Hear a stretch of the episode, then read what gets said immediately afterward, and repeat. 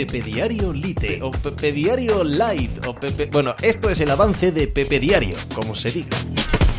Hola, ¿qué tal? Hoy estamos al lunes 23 de octubre del año 2023. El Girona es colíder de la Liga Española. El Girona saca siete puntos a la Real Sociedad en la pelea mm, teórica eh, sobre el cuarto puesto de la Champions League.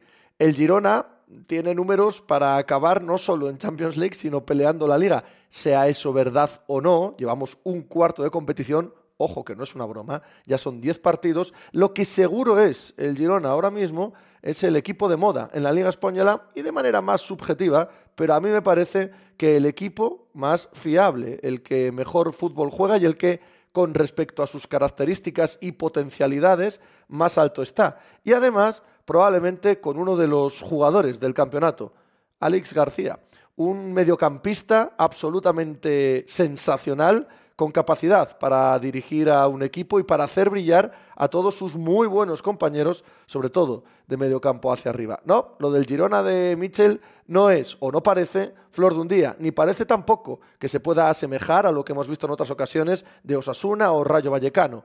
Me parece que aquí hay un legítimo, legítimo contendiente a la cuarta plaza de la liga y oigan, quién sabe si algo más, si uno de los tres de arriba se despista, que por cierto no tienen pinta ninguno de los tres. Pues de eso y del resto de la actualidad del deporte hablamos hoy como cada día en Pepe Diario. Hala, hice hacer algo por ahí.